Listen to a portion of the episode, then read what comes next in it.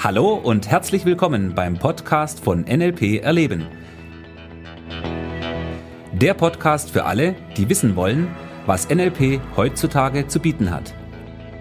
Viel Spaß!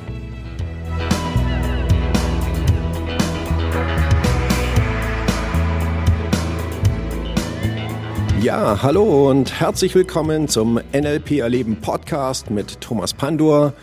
Ja, in dieser Folge soll es jetzt um das Thema Sprache gehen.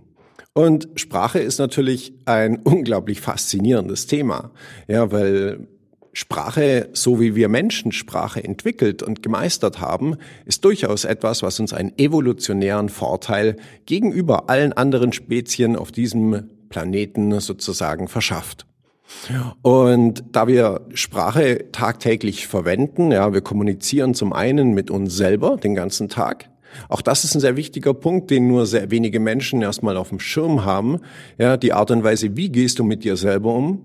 Wie sprichst du mit dir selber?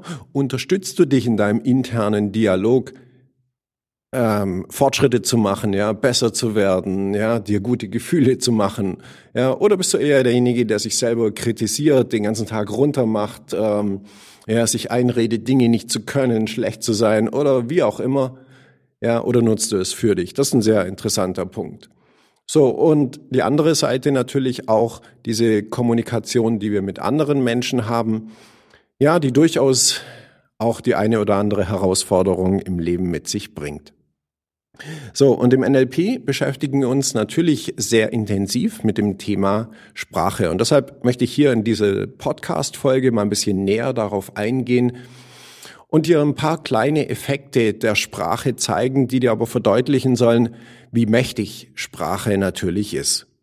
Ja, und wir alle kennen, sage ich jetzt mal, Ereignisse, wenn wir uns ein bisschen die Geschichte anschauen, dann gibt es ja durchaus eine ganze Reihe von historischen Ereignissen, ähm, die ja eben genau dadurch, wie eine Person zum Beispiel kommuniziert hat, also welche Art von Sprache sie verwendet hat, ähm, ja weitreichende ähm, Folgen hatte. Ja, also eins dieser Beispiele wäre an der Stelle die Rede von Martin Luther King ja, die ja durchaus sehr bekannt ist, die bekannt, berühmt ist, weil er in dieser Rede eben einen sehr prägenden Satz gesagt hat.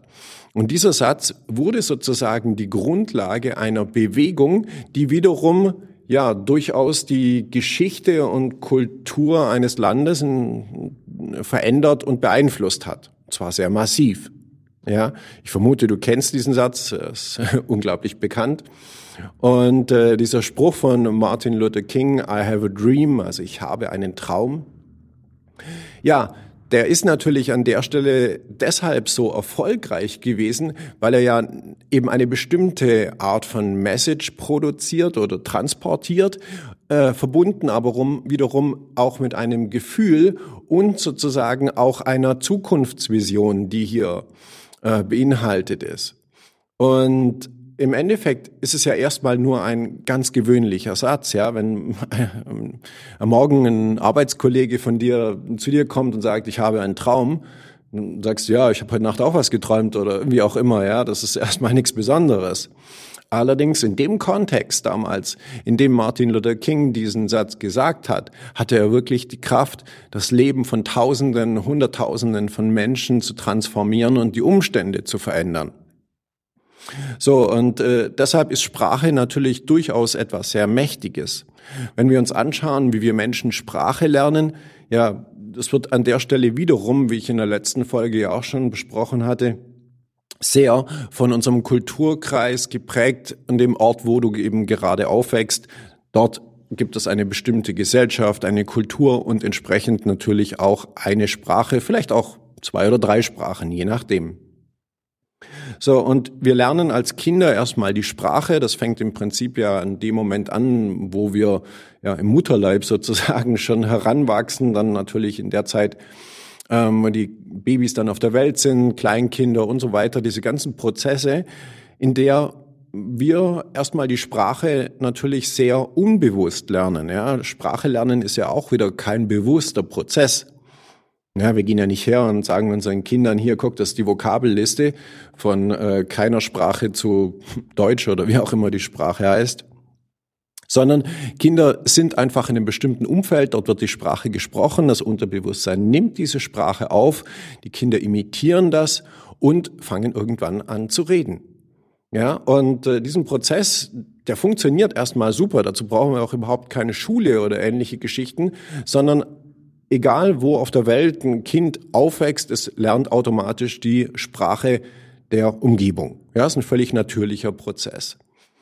So, das heißt, wir sind relativ schnell in der Lage, also schnell in Anführungszeichen innerhalb von ein paar Jahren, eine Sprache zu sprechen, die Grammatik zu beherrschen, ähm, die Bedeutung der Wörter zu kennen, entsprechend ja nicht nur grammatikalisch vollständige Sätze zu bilden, sondern eben auch Sätze, die Sinn ergeben, wo eine Botschaft transportiert wird und so weiter.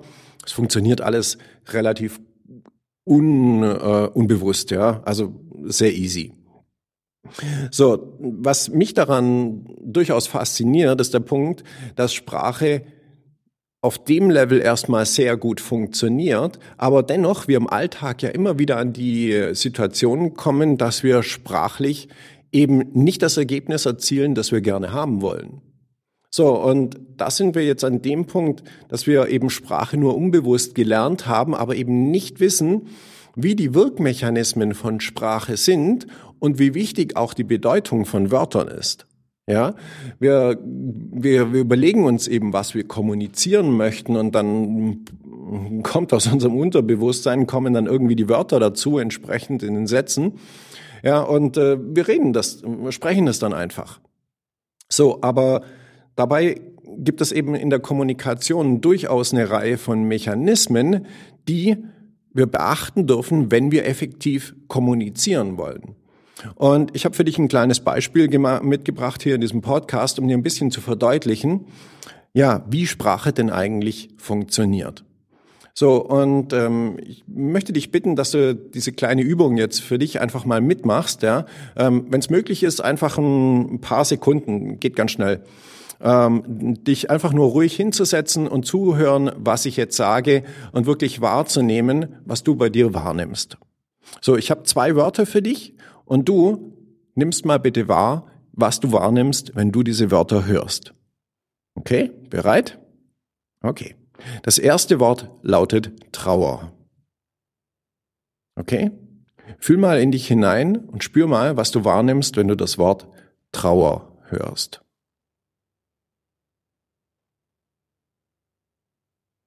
Okay? So, das zweite Wort. Das zweite Wort heißt Glück. Okay?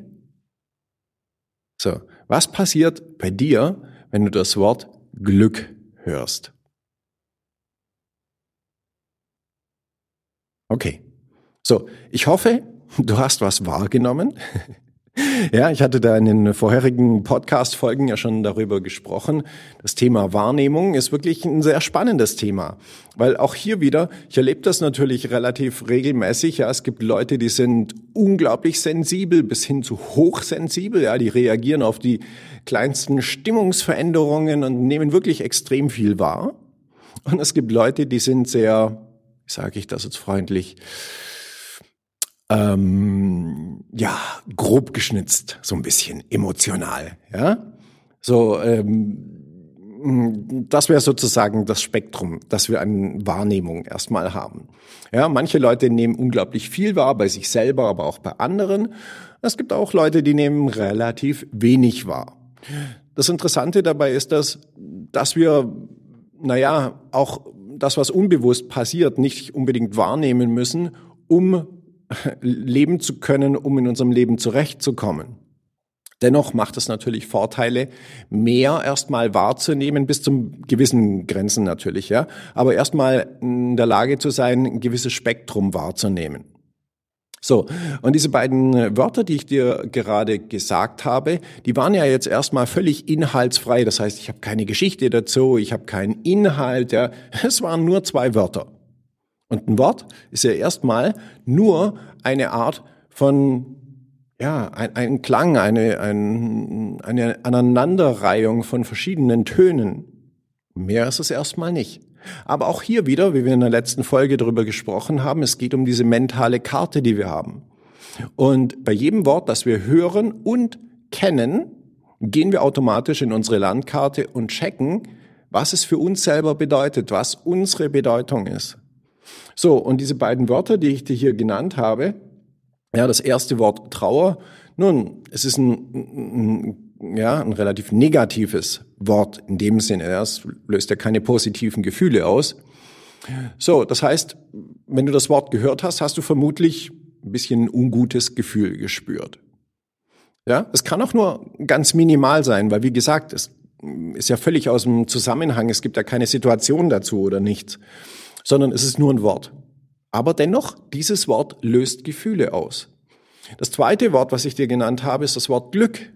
Ja, so. Und wenn du Glück dich hineinspürst, dann wirst du feststellen, es fühlt sich auf jeden Fall anders an. Es fühlt sich positiv an. So. Und das finde ich ist ein sehr schönes Experiment, um herauszufinden, welche Effekte wir mit Sprache erzeugen können. Ich meine, das Thema Sprache ist erstmal unglaublich komplex, ja, weil es gibt so viele Mechanismen innerhalb der Sprache und ähm, da ist es wirklich sehr interessant herauszufinden, wie diese Sprache denn oder die sprachlichen Mechanismen, Strukturen denn im Endeffekt sind und wie das Ganze funktioniert. Ich habe dir noch ein kleines Beispiel, das du vermutlich schon kennst, aber dennoch, äh, um äh, zu, zu demonstrieren, welche Effekte wir mit der Sprache erzeugen können, finde ich, ist ein ganz tolles Beispiel. So, ich sage zum Beispiel den Satz, denke nicht an den Eiffelturm.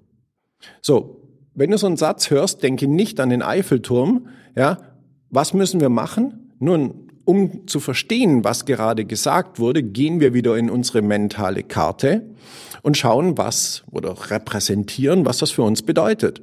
Ja, und Eiffelturm, nun, wenn du weißt, was der Eiffelturm ist, wovon ich jetzt einfach mal ausgehe, ja, dann hast du irgendwie eine Art von Bildrepräsentation, irgendwas in deinem Gehirn, was du wahrnimmst, woher du weißt, was der Eiffelturm ist. Ja, du weißt ja schließlich logischerweise, behaupte ich jetzt einfach mal, dass der Eiffelturm nicht eine Pflanze ist ähm, oder dass der Eiffelturm nicht ein Getränk ist oder dass der Eiffelturm nicht ein Mensch ist oder solche Dinge. Ja, sondern dass es sich eben um ein Gebäude in Paris handelt. Und von dem her, auch das wiederum, ja, bedeutet, wenn ich sage, denke an den Eiffelturm, ist es im Endeffekt kein Unterschied, ob ich sage, denke an den Eiffelturm oder denk nicht an den Eiffelturm, weil das, was als erstes beim Gegenüber passiert, ist das, dass diese Person an diesen Eiffelturm denkt, weil sie muss es, um zu verstehen, was gerade gesagt wird. Und erst im zweiten Schritt kann sozusagen dieses Bild wieder gelöscht werden. Die Person konzentriert sich vielleicht auf irgendetwas anderes, schaut an die Decke und nimmt die Lampe da oben wahr oder was auch immer, ja, um der Anweisung Folge zu leisten. So, und auch das ist ein sehr, sehr interessantes ähm, Kommunikationsmuster, die ganzen Verneinungen, die wir in unserer Sprache haben und die wir in der Regel auch sehr inflationär in unserem Sprachalltag verwenden. So, und diese Verneinungen, die arbeiten natürlich teilweise auch gegen uns beziehungsweise gegen unseren ja, Kommunikationspartner, mit dem wir sprechen. Ja, ich mache noch ein paar Beispiele dazu. Wenn jemand sagt, du brauchst keine Angst haben, dann denkt die andere Person logischerweise erstmal an Angst. Ja? So, das wird nicht wehtun. Ja, wehtun. Hm. Oder äh, du wirst keine Schmerzen haben. Ja, bleibt wieder Schmerzen haben. So, und äh, diese Kommunikationsmuster, die können wir auf bewusster Ebene natürlich verstehen und können dementsprechend Folge leisten, was gesagt wurde. Dennoch muss das Unterbewusstsein erstmal das repräsentieren, was kommuniziert wurde. Und je nachdem, was wir kommunizieren, lösen wir dadurch oft genau den Effekt aus, den wir gar nicht haben wollen. Ja, wenn jemand zu dir sagt, du brauchst keine Angst haben, das wird schon funktionieren, naja, dann ist die Frage, was löst das jetzt bei dem anderen aus? Auf jeden Fall nicht das Gefühl der Sicherheit oder des Selbstvertrauens, dass er zum Beispiel diese Situation gut durchstehen wird oder gut machen wird, ja, je nachdem. So, und wie gesagt, das ist ein unglaublich ähm, großes Thema, ja. Es sollte jetzt einfach nur mal sein, um dir ein paar kleine Einblicke zu geben in das, warum Sprache für uns Menschen so wichtig ist. Ja, und von dem her kannst du die nächsten Tage, wenn du möchtest, ruhig mal ein bisschen mit offenen Augen und Ohren durch die Weltgeschichte gehen und mal hören, wie andere Menschen um dich herum kommunizieren. Und wenn du das machst, ja, verspreche ich dir, wirst du wirklich einige Aha-Erlebnisse in deinem Leben haben. Okay, wir hören uns bald in der nächsten Folge vom Podcast. Und bis dahin, lass es dir gut gehen. Maximalen Erfolg. Dein Thomas. Tschüss.